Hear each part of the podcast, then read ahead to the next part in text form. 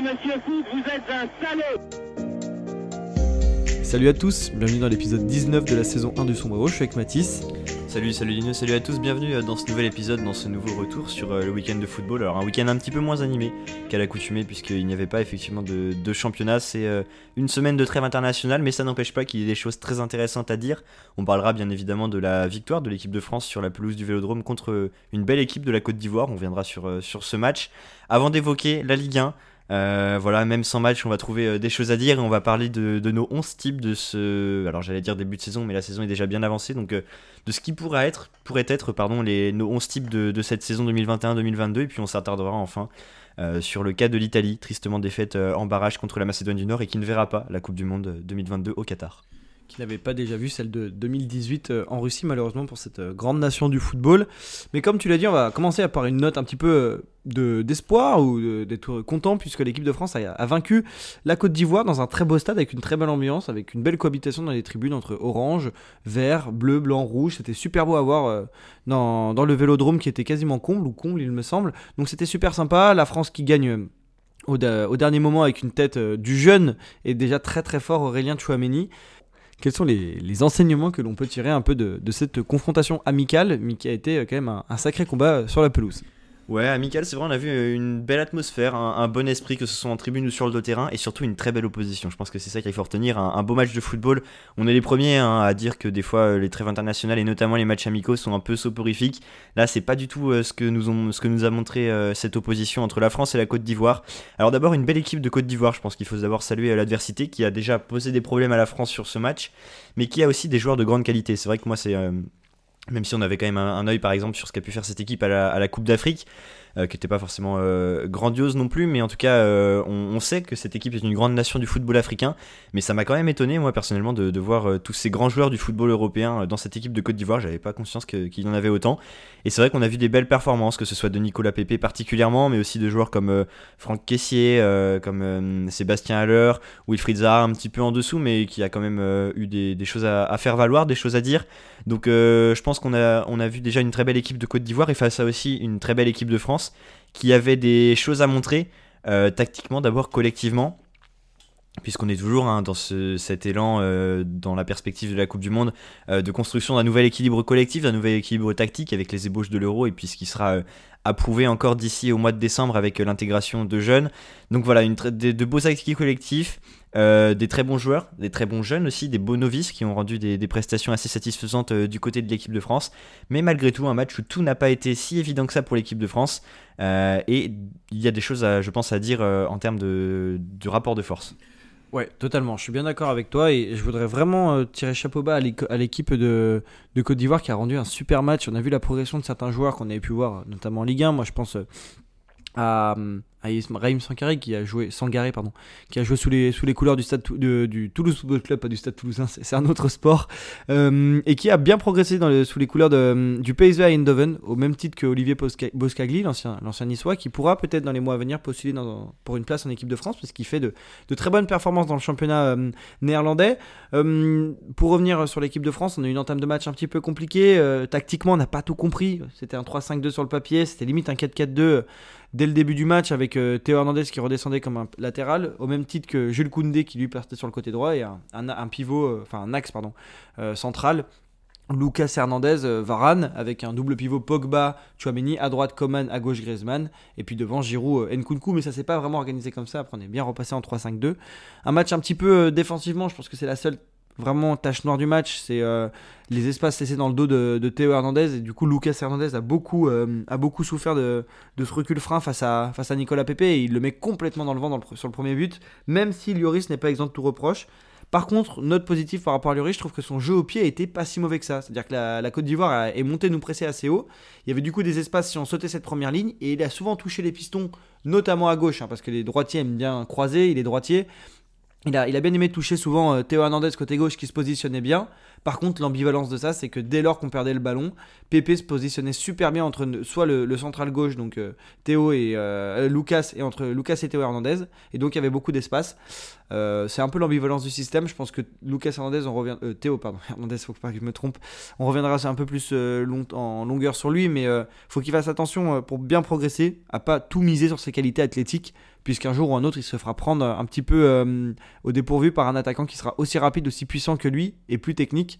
Et donc là, il perdra le duel parce que euh, là, il doit un peu plus réfléchir que courir, ou du moins l'un euh, amène, amène l'autre parce que c'était un petit peu poussif, je trouve, défensivement, même si offensivement, Mathis, on, on le sait c'est de notoriété publique. Il est un très bon contre-attaquant et un très bon attaquant, on l'a vu il a fait une super passe D, sa quatrième en équipe de France. Ouais, tout à fait. Je pense qu'il y a quand même une certaine ambivalence sur ce match où la France a peut-être mieux réussi ce qu'elle a entrepris euh, avec ballon que sans ballon. Euh, sur les phases sans ballon, on a senti une défense euh, bon, qui a quand même limité les dégâts puisqu'on ne prend qu'un but et on, va dire que la, France gagne quand même ce match. Mais en tout cas, euh, une défense euh, qui a eu parfois quelques petites largesses, tu le disais, qui s'est fait prendre dans son dos, c'est notamment le cas de, Théo Hernandez comme tu l'as évoqué, euh, aussi de Lucas Hernandez, voilà son frère, son pendant du coup qui était cette fois latéral, euh, pardon, défenseur central euh, axe gauche. Et puis Raphaël Varane et Jules Koundé qui ont quand même euh, livré une prestation plutôt sérieuse, mais là aussi qui sont pas exemples de tout reproche, notamment sur la première période, mais qui ont quand même réussi à maintenir les vagues ivoiriennes, les vagues de cette équipe de, Côte d'Ivoire et de ces très bons attaquants sur toute la, durée du match. Et par contre, dans les phases avec ballon, je pense que la France a montré quand même un visage peut-être plus serein, euh, plus de maîtrise, plus d'acquis collectif, et c'est à mon avis en grande partie dû aux deux buteurs du soir, qui sont d'abord Aurélien Chouameni et puis ensuite Olivier Giroud, euh, donc dans l'autre sens euh, selon le scénario du match.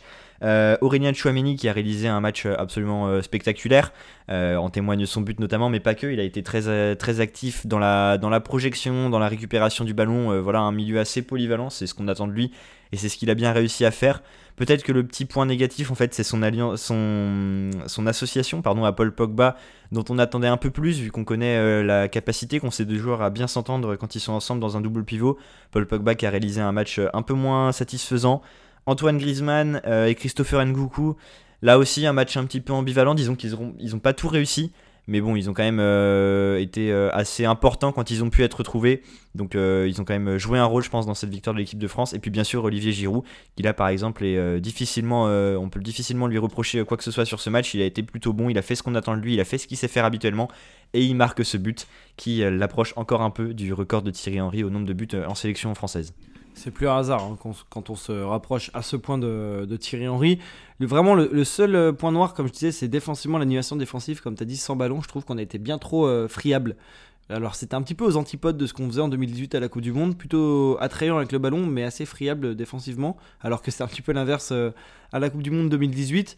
Heureusement qu'en face, hormis Nicolas Pepe, Haller et Zaha n'ont pas sorti un match de leur grand soir. On sait qu'Haller surfe sur une super. Bah, dynamique depuis le début de la saison. Et c'est un peu plus compliqué avec Crystal Palace, mais il sait se sublimer. Hein. On a vu qu'il a lâché une très belle frappe qui est passée un peu au-dessus de la barre de, de Lloris. Mais enfin, on voit la, technique de joueur. Il, est aussi important des fois dans la conservation de balles avec son expérience. Je trouve que le milieu euh, ivoirien, pour revenir sur ce que tu disais euh, sur, euh, sur ce que tu disais sur l'association des, des, milieux français, je trouve que le milieu ivoirien a été un peu plus complémentaire que notre milieu. Alors, non là pour dire, je suis pas là pour dire que hum, Chouamini a été moins bon. Il était l'homme du match selon moi. Pour autant, le milieu euh, ivoirien a plus fonctionné de concert et je trouve que c'était mieux pour euh, dans un milieu de terrain que trois joueurs soient au niveau plutôt que un surclasse l'autre énormément. Donc voilà, euh, un peu de ce que qu'on pouvait en dire. Grosso modo, il faut quand même, il faut quand même retenir la victoire. Qui plus est dans le temps additionnel avec l'entrée de, jeunes, comme on l'a dit, on a incorporé des jeunes, Nkunku, Saliba, Gendouzi, tous euh, nés soit en 2000 ou euh, après 2000. Donc euh, sympa de voir de la nouvelle génération arriver. Je trouve que ça fait un petit peu le même, un peu pareil que ah non pardon je me trompe Nkunku 98. Mais mais c'est un peu le même sentiment quand Dembélé, Mbappé sont arrivés en équipe de France, une sorte de rafraîchissement de la génération et qui amène un peu d'allant, même si Nkunku n'a pas livré le match de sa vie. C'est sympa quand même de voir un peu des nouveaux joueurs qui arrivent et qui peuvent apporter au collectif. C'est ça, je trouve que c'est cet attrait-là de dire que voilà, ils peuvent nous apporter telle ou telle chose. Oui, bien sûr, à mon avis, il y a un vrai enseignement euh, qui plus est sur l'enjeu de ce match, hein, qui est quand même un match amical, et c'est aussi pour ça qu'on organise ce genre de match, qu'on dispute ce genre de match, c'est pour voir ce que peuvent apporter certaines individualités à cette équipe, à cette sélection française, et en plus, quand on est dans un renouvellement du système collectif euh, comme celui qu'on observe depuis le Qatar, dont on parlait, depuis pardon euh, l'Euro, comme on parlait, dont on parlait tout à l'heure. Donc du point de vue des individualités, c'est vrai que bon, Christopher Nkunku a eu sa chance c'est ce qui était demandé. Euh, il en aura sûrement d'autres, mais il n'a pas pleinement convaincu sur ce match, même si euh, on peut pas lui reprocher euh, énormément de choses, mais peut-être que il n'a pas, été totalement à la, hauteur des attentes. Là où Aurélien Chouameni, comme on l'a dit, par contre, a réalisé un très bon match. Et c'est pas son premier en bleu, c'est son premier but, je crois, en sélection. Mais on sait que c'est un, maillot qui lui va ravir. Hein. Dès qu'il est avec l'équipe de France, il réalise souvent des très bonnes performances. Au Réunion des jeunes, on a aussi du coup Théo Hernandez, dont on a parlé, très bon offensivement, un peu plus de largesse défensive, mais toujours très très bon offensivement. On sait que c'est un joueur qui brille par cette qualité et qui se distingue aussi par cette ambivalence entre son, sa grande qualité, son grand, ça peut être sa plus grande faille. Donc euh, c'est aussi un jeune joueur, comme on l'a dit, qui a encore beaucoup de fou, beaucoup de vivacité, qui va peut-être devoir travailler là-dessus euh, et qui peut profiter de son expérience au Milan AC, euh, qui est quand même un, club assez, assez complet dans, dans les physionomies de match auxquelles il peut être confronté. Donc voilà, on a vu aussi des joueurs comme Jonathan Klaus, William Saliba, qui euh, disputaient là euh, tous les deux joueurs par contre leur, euh, leur première sélection, leur première minute avec l'équipe de France et qui ont été plutôt convaincants, de bon augure je pense pour la, suite de l'équipe de France et pour la suite du parcours de ces joueurs avec les Bleus. Oui c'est sûr, c'est aussi cette notion de vouloir s'intégrer au collectif. On a vu pas mal de joueurs venir et repartir en équipe de France qui n'ont pas vraiment convaincu. Juste pour terminer, vraiment un, petit, un petit mot sur la prestation de Ghislain Conan du côté de la Côte d'Ivoire. Joueur qui monte en puissance du, à Reims, sous les ordres d'Oscar Garcia, il y avait en début de saison, en novembre il me semble, un papier sur le fait qu'il avait un très bon pied gauche et qu'il devrait prendre un peu plus sa chance. On l'a vu à un moment, il a frappé, c'est pas passé loin. Donc euh, voilà, belle progression de joueur. À voir comment où il jouera l'année prochaine. Peut-être qu'un club de Liga un peu plus huppé, typiquement Lille euh, ou même euh, Nantes, pourrait venir un peu le chercher parce que pour, jouer le, milieu de tableau avant peut-être d'aller voir un peu plus haut, s'il va à Lille, ce sera peut-être pour directement aller jouer dans la Coupe d'Europe, etc. Mais à voir, c'est intéressant. Et puis aussi Sangaré qui m'a paru très intéressant. Et puis c'est et le match Jean-Michel Seri m'a par moment rappelé les belles heures à auxquelles euh, il a participé euh, à l'OGC Nice au-delà de, la prestation des individualités de la Côte d'Ivoire, euh, on peut aussi se projeter sur euh, le match qui a demain à Pierre-Mauroy à Lille. Mathis, tu y parce qu'on a parlé du fait de s'insérer dans le groupe de l'équipe de France, mais il faut aussi jouer. Peut-être que ce sera l'occasion pour que des jeunes joueurs, typiquement comme Moussa Diaby, qui n'ont pas eu leur chance vendredi, peut-être de fouler la pelouse de Pierre-Mauroy. Mais je crois que Mac Mignon est, pressenti pour être titulaire. Il reviendra du coup euh, dans les cages qu'il a pu défendre pendant 3 ou 4 saisons. Ouais, tout à fait. Hein. Quelle meilleure opportunité pour Didier Deschamps que de tester à nouveau Mike Maignan. Ce devrait être euh, sa deuxième sélection après son entrée à la mi-temps euh, contre l'Ukraine lors de la victoire, je crois, 7 buts 1 euh, au Stade de France il y a quelques mois. je me demande même si c'était pas il y a un peu plus d'un an. Donc voilà pour Mike Maignan qui devrait à nouveau fouler les, deux surfaces de réparation du stade Pierre-Mauroy qu'il a connu et sur lesquelles il a tant brillé la saison dernière avec le LOSC un joueur qui brille, on le sait, un joueur euh, dont on connaît maintenant les qualités et dont on espère qu'il sera le remplaçant, euh, même s'il est déjà le remplaçant tout désigné du Goluris euh, en équipe de France. donc ça va être intéressant de, voir un petit peu ce joueur-là évoluer. Et puis sur le terrain, bien sûr, plus haut sur le terrain, sur les joueurs de champ, on pourrait voir, comme tu l'as évoqué, Moussa Diaby qui pourrait peut-être prendre la place, bah, par exemple, de Christopher Nkunku. On verra comment Didier Deschamps décidera d'agencer ça d'un point de vue tactique. On pourra peut-être également voir un joueur comme Jonathan Klaus, voilà, qui va être euh, évolué dans le, dans le stade du rival lillois. Et puis aussi euh, Matteo Gendouzi, pourquoi pas, et Wissam Ben qui pourrait peut-être aussi prétendre à, un rôle en attaque. à noter aussi N'Golo Kanté qui devrait être de retour, je crois, et Kylian Mbappé peut-être aussi. Donc beaucoup, de, beaucoup de joueurs qui peuvent prétendre à une place sur ce match-là. En tout cas, ce qui est sûr, c'est que ça va être intéressant de suivre ce que va pouvoir produire l'équipe de France, même si ce n'est que l'Afrique du Sud, même si ce n'est qu'un match amical, même si nous ne sommes qu'en mars. Euh, on attend quand même beaucoup de choses de cette équipe de France en cette année 2022 et il faut commencer dès maintenant. On avait vu, peut-être que ce lien ne sera pas partagé par tout le monde, mais la période entre 2018 et 2021, l'Euro 2021, avait été souvent terne en termes de performance euh, dans les matchs amicaux et ça a peut-être aussi déterminé euh, ce manque de rigueur qu'il y avait peut-être à l'Euro qu'on avait vu euh, bah voilà, se relâcher à la 80e au lieu d'y aller jusqu'à la 90e et les, les propos de, de Patrick Baumel, le sélectionneur de, de, la, de la Côte d'Ivoire, Patrice Baumel pardon, disait que la France, il avait été impressionné par le fait, il avait été même bluffé que la France était une machine à gagner. On espère voir de nouveau ça face à, face à l'Afrique du Sud et peut-être si ça se passe bien, parce que on ne sait pas totalement comment l'Afrique du Sud est une s'est reconstruit, c'était l'objet d'un papier dans l'équipe aujourd'hui. Mais il faudra, s'il y a moyen de mettre 5-0, mettre 5-0. Si on gagne que 3-0 parce qu'il y a une belle adversité, mettre ces 3 buts parce qu'il faut garder cette rage de vaincre. Et je pense que c'est vraiment ça que Didier Deschamps veut inculquer à son groupe et qui manquait un petit peu à l'Euro 2020-2021 euh, euh, l'été dernier. Pour faire la transition, on va parler désormais de, Ligue 1, comme tu l'as dit Mathis euh, dans le préambule de l'émission. On va présenter nos 11 types. Alors, c'est pour parler de, des joueurs, de des meilleurs joueurs qui performent à leur poste depuis le début de la saison. Tu as opté pour un 4-4-2. Euh, qu'est-ce que tu vas en dire et qui est déjà son entraîneur? Alors oui, effectivement, euh, un 4-4-2, donc pour mon 11 type, voilà, alors bien sûr, on sait que c'est pas un, 11 qui est fait pour jouer ensemble, mais plutôt euh, dans l'optique de récompenser les meilleures individualités, les meilleures prestations individuelles depuis la saison. Ça peut être des joueurs qui confirment, des joueurs qui surprennent ou des joueurs qui émergent. et pour entraîner tout ce, tout ce beau monde, j'ai choisi Bruno Genesio. On s'est concerté avant hein, pour pas sélectionner le même entraîneur, puisque on, avait à notre sens les 4-5 entraîneurs qui méritent largement leur place leur distinction en tant que meilleur entraîneur de Ligue 1. Moi, voilà, j'ai choisi Bruno Genesio parce que je trouve qu'à euh, c'est quand même euh, un coach euh, qui est assez, assez irréprochable, qui amène beaucoup de sérénité collective, beaucoup de régularité aussi à son équipe. C'était un petit peu moins le cas en début de saison. Là, on est quand même sur, sur une dynamique assez impressionnante et puis beaucoup d'allant offensif, malgré ce 4-4-2 que, j'ai reconduit ici avec plusieurs Rennais, vous allez le voir. Euh, un 4-4-2 qui est souvent considéré comme un système plutôt euh, défensif, plutôt porté vers euh, les, phases, les phases sans ballon, les blocs compacts. Là, on a vraiment avec Bruno Genesio à Rennes un 4-4-2 qui sait, qui sait attaquer et qui sait marquer surtout, comme en témoignent voilà, les, les grandes les gros scores, les scores fleuves qu'a livré le Stade Rennais sur ces dernières semaines. Alors pour garder les buts de ce 11, j'ai choisi Alban Lafont. Je pense que bon, c'est pas un choix euh, évident puisqu'on a beaucoup de gardiens qui se distinguent en Ligue 1 cette saison. Hein. On peut facilement en distinguer peut-être 4 ou 5 qui sont quand même au-dessus du lot, je trouve. Mais moi, j'ai quand même choisi Alban Lafont. On sait qu'il est très régulier avec Nantes, qu'il a un vrai leadership, euh, qu'il a été décisif sur beaucoup de matchs. Il a permis à Nantes de gagner beaucoup de, points. On l'a vu aussi, bah, notamment euh, sur le match face au Paris Saint-Germain, mais pas seulement. Il est souvent décisif. Il est bon que ce soit dans sa surface au niveau des duels aériens et beaucoup très bon aussi dans le duel. Euh, voilà, quand il se retrouve face à un, buteur, on a vu qu'il avait tenu en échec par exemple euh, Kylian Mbappé euh, du, côté, du côté de la Beaujoire face au Paris Saint-Germain. Donc un joueur, je pense, sur lequel on peut s'appuyer, un, garant de confiance. à droite, alors j'aurais pu faire un choix un petit peu plus banal, mais j'ai choisi quand même de récompenser Hakim Zedatka, qui réalise une bonne saison du côté de Clermont. Là aussi assez prometteur, forcément, il a, il a quand même des moyens assez limités puisqu'il reste un joueur de, Clermont, une équipe qui se bat pour le maintien, mais il montre des très belles choses. Un joueur assez complet, je trouve. Donc euh, un joueur euh, à distinguer. Ma charnière est composée de William Saliba et, euh, Dante, donc aussi là deux très bons joueurs. Et puis un, bon rapport entre l'expérience de Dante et puis la, jeunesse, la fougue de William Saliba. Fougue qui n'empêche pas un profil très complet, très sérieux, plus encore que la saison dernière, ce qu'il avait montré notamment sous les couleurs de, de l'OGC Nice. En tout cas, un William Saliba qui fait ses preuves et qui est quand même très très régulier là aussi, et très très solide et très très serein dans la défense de l'Olympique de Marseille. Euh, Dante, un leader qui est revenu euh, avec euh, brio de sa, blessure.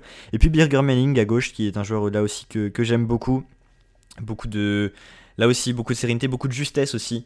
Euh, défensivement, il apporte beaucoup et il sait être présent quand on a besoin de lui euh, offensivement. Il fait même mieux, je pense, qu'Adrien Truffert euh, du côté du Stade Rennais.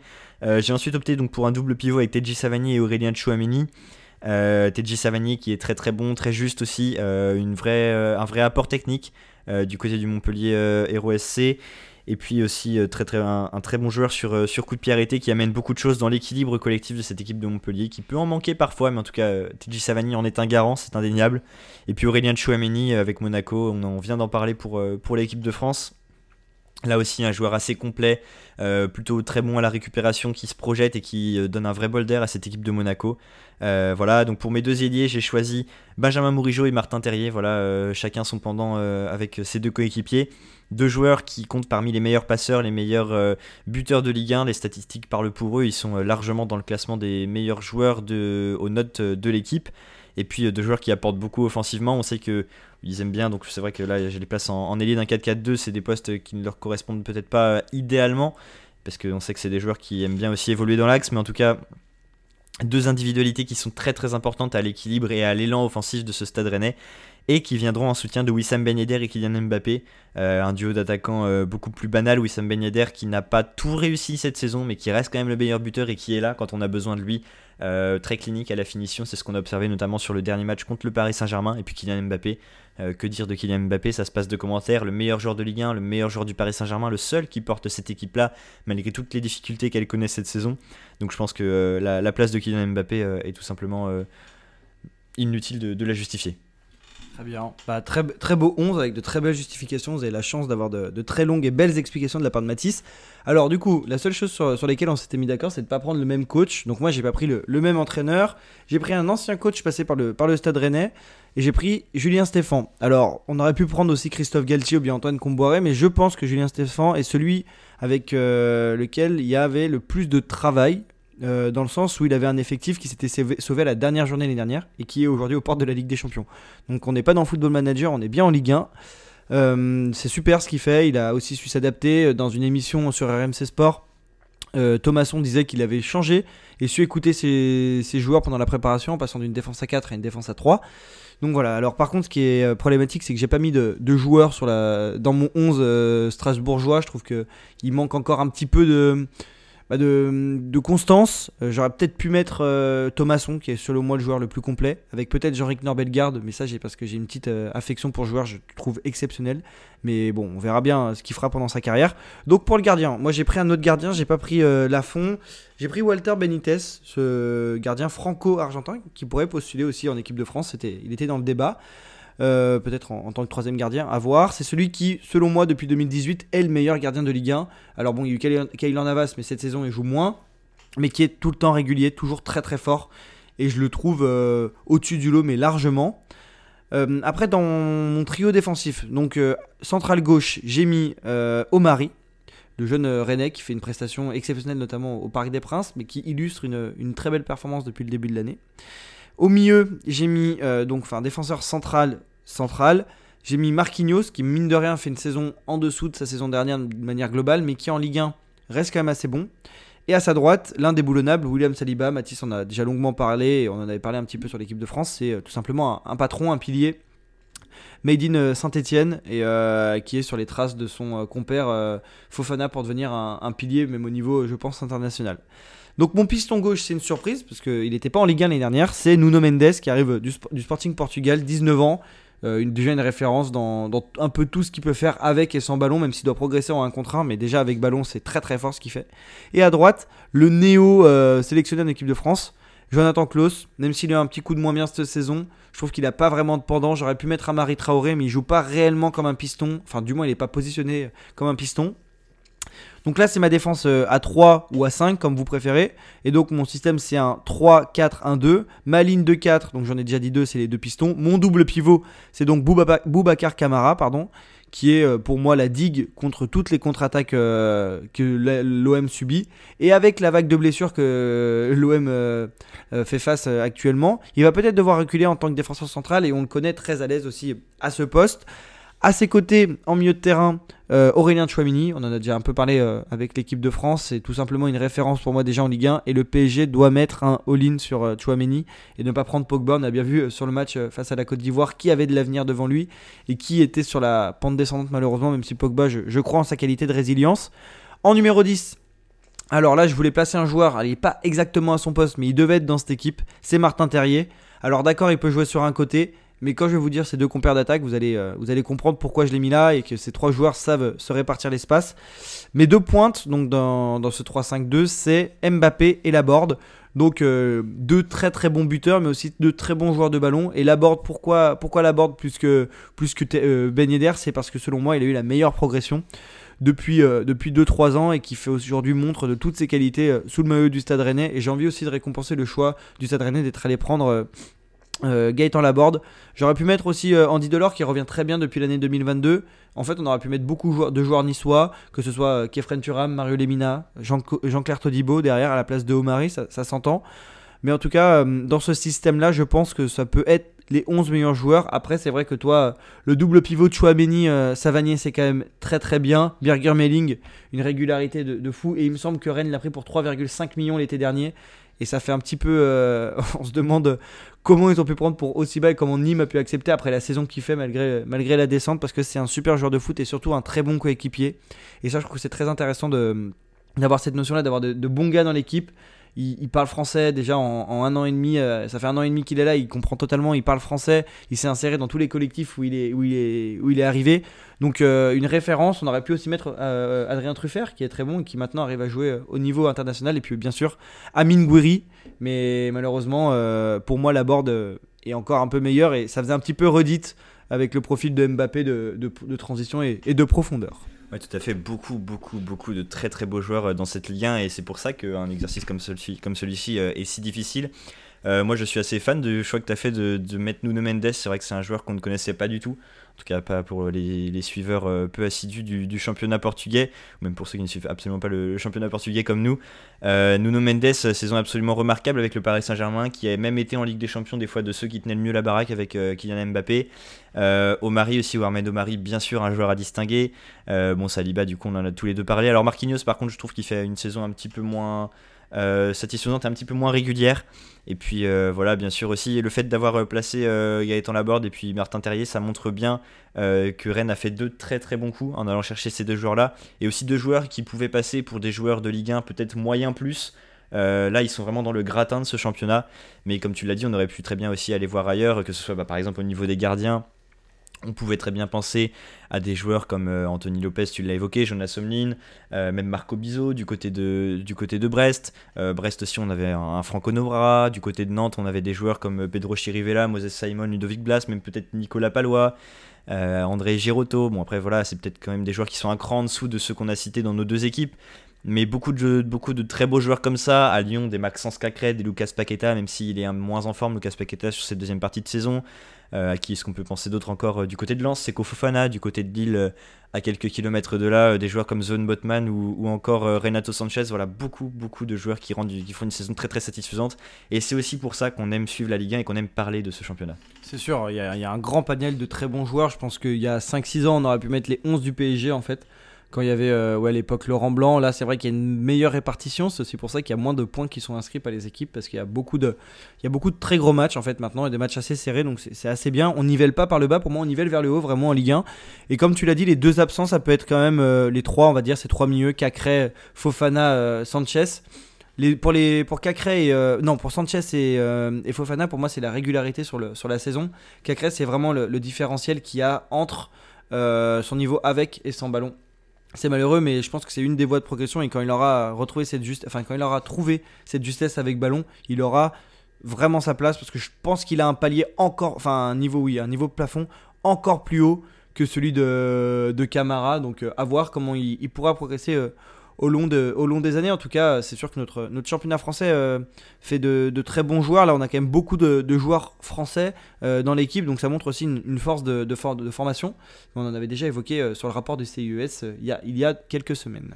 Oui, tout à fait. C'est vrai que c'est une réflexion que je m'étais pas forcément faite, mais on a quand même beaucoup de joueurs qui sont français, qui sont formés dans des clubs de l'Hexagone, des clubs de Ligue 1, même pas que, hein, de Ligue 2 aussi peut-être.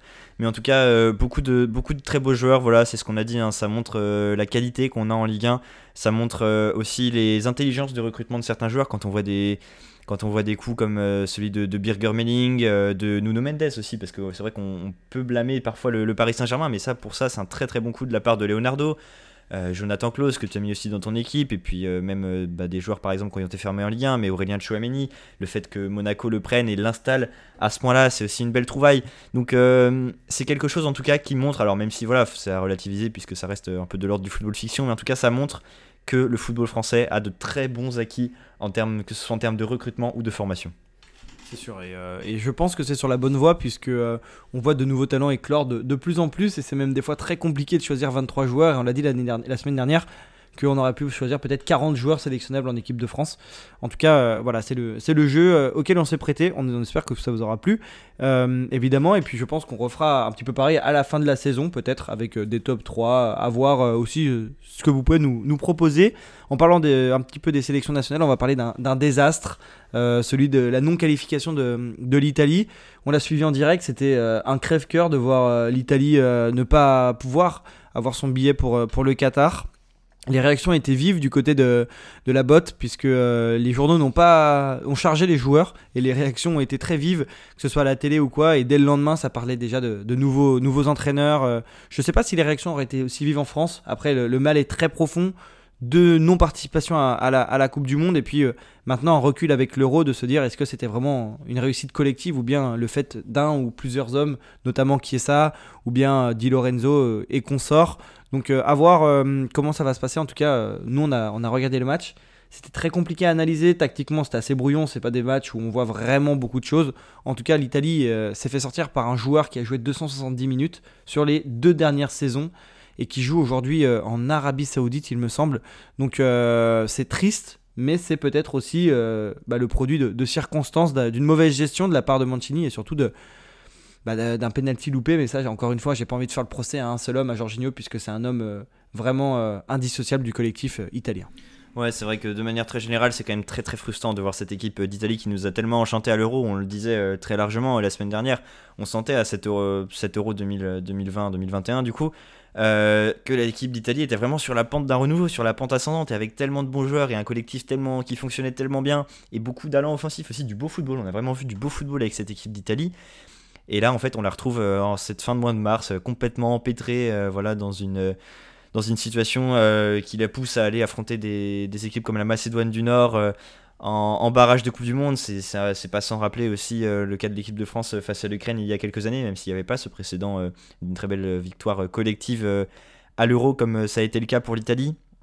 Donc voilà, je pense que cette équipe d'Italie aura des enseignements tirés, que ce soit d'un point de vue individuel ou d'un point de vue collectif. Et c'est difficile de concevoir ce qui n'a pas marché de manière euh, très, très flagrante, très explicite, puisque l'Italie a quand même dominé le match. hein, euh, tactiquement, euh, comme tu l'as dit, c'était assez flou. On était vraiment sur un, peu de, la survie.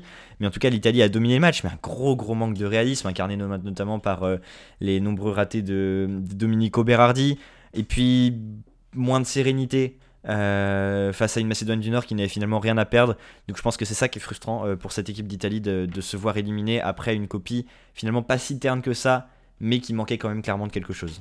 Il manquait de quelque chose et quand, pendant que tu parlais, je suis allé regarder euh, la composition qui était euh, celle de l'Italie face à la Belgique, un des matchs sûrement les plus aboutis hein, du, de, Mancini dans, dans le sens où ils ont beaucoup subi, mais ça n'a pas tordu. Ils ont réussi à gagner et c'était le fait vraiment d'un collectif. Alors, quand on regarde le 11 euh, de, l'Italie ce soir-là, il y a une charnière, enfin une défense où il y a ces Spinazzola à gauche, Chiellini, Bonucci et Di Lorenzo à droite.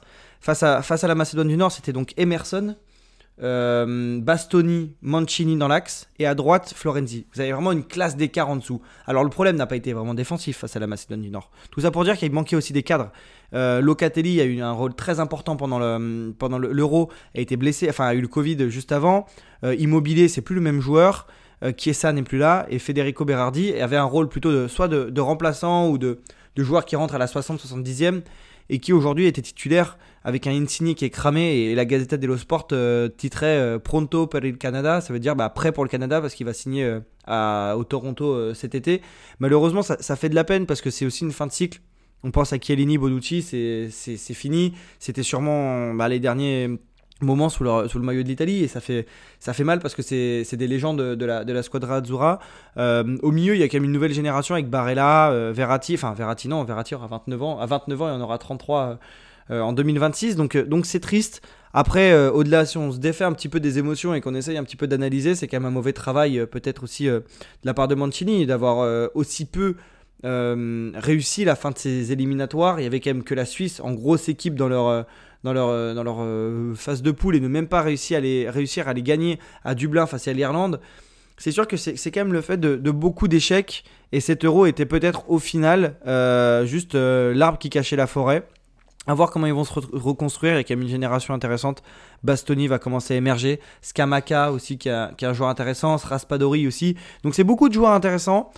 À voir comment on va réussir à, comment ils vont réussir pardon à, à mettre tout ça dans un et, et même volonté, c'est-à-dire de, retrouver la Coupe du Monde et, euh, et retrouver aussi un petit peu de l'allant puisque la, la squadra Azzurra commence un petit peu à s'éteindre au niveau mondial, pas continental. Vous l'avez bien compris. Ouais, tout à fait. Je pense que ça va être ça le gros enjeu, euh, le gros enjeu des, prochaines saisons pour euh, l'Italie. Qui sera sur le banc? Est-ce que ce sera encore Roberto Mancini? Pour l'instant, c'est sûrement trop tôt pour le dire, mais en tout cas, ça va être un défi. Euh, et le défi sera aussi, bien sûr, dans les 11 joueurs. Comment est-ce qu'on euh, tire le meilleur? D'un- d'une relative fin de cycle, d'un relatif changement de génération avec des joueurs comme euh, Giorgio Kenny et, Bonucci, même Marco Verratti, même s'il est, est moins âgé, mais en tout cas, peut-être une l'hypothèse de la fin de cycle. Comment est-ce qu'on tire le parti de cette fin de cycle-là? Et en parallèle, euh, on va dire l'autre moitié des joueurs euh, cadres de cette équipe d'Italie qui sont encore très jeunes et qui ont encore une très grosse marge de progression devant eux. Et peut-être que le meilleur exemple finalement, est-ce que ce serait pas Gianluigi Donnarumma? Donc il y a lui certes, mais il y a aussi euh, des joueurs comme, comme Nicolo Barella, beaucoup, beaucoup de joueurs comme ça que, que tu as très bien évoqué, mais en tout cas Federico Chiesa aussi quand il reviendra de, blessure, il me semble qu'il est blessé actuellement. Donc ça va être un, un gros défi pour l'Italie qui sera intéressant à suivre certes, mais qui n'est sûrement pas des plus joyeux puisque ça aurait été quand même beaucoup plus intéressant de reconstruire ça dans la dans la perspective d'une Coupe du Monde au mois de décembre. Ouais, et ça va être euh, un sacré enjeu de voir qui sera sur le banc, comme tu l'as dit. Ça parlait peut-être euh, de Lippi, ça parlait de, de Gennaro Gattuso, à voir comment, comment ça va s'articuler. En tout cas, beaucoup d'enjeux pour euh, cette équipe d'Italie et ça montre aussi la difficulté d'être d'être régulier sur la, scène internationale et donc aussi rendre un peu hommage à ces grands joueurs qui savent aussi être réguliers, amener leur sélection jusqu'au bout. Et par exemple, Gareth Bale a encore fait des exploits cette semaine en marquant un coup franc exceptionnel et en, il me semble, qualifiant le, Pays de Galles à la Coupe du Monde 2022, il me semble. Donc, euh, donc voilà, en tout cas, euh, voilà la vision d'ensemble qu'on pouvait vous donner des sélections internationales et aussi un petit peu un, petit focus euh, sur la Ligue 1 cette semaine. On espère que ce 19e épisode vous aura plu et on vous souhaite une, une, bonne semaine et à la semaine prochaine. Vous pouvez bien sûr nous retrouver sur nos réseaux sociaux et cet épisode sera disponible sur Apple Podcast et Spotify.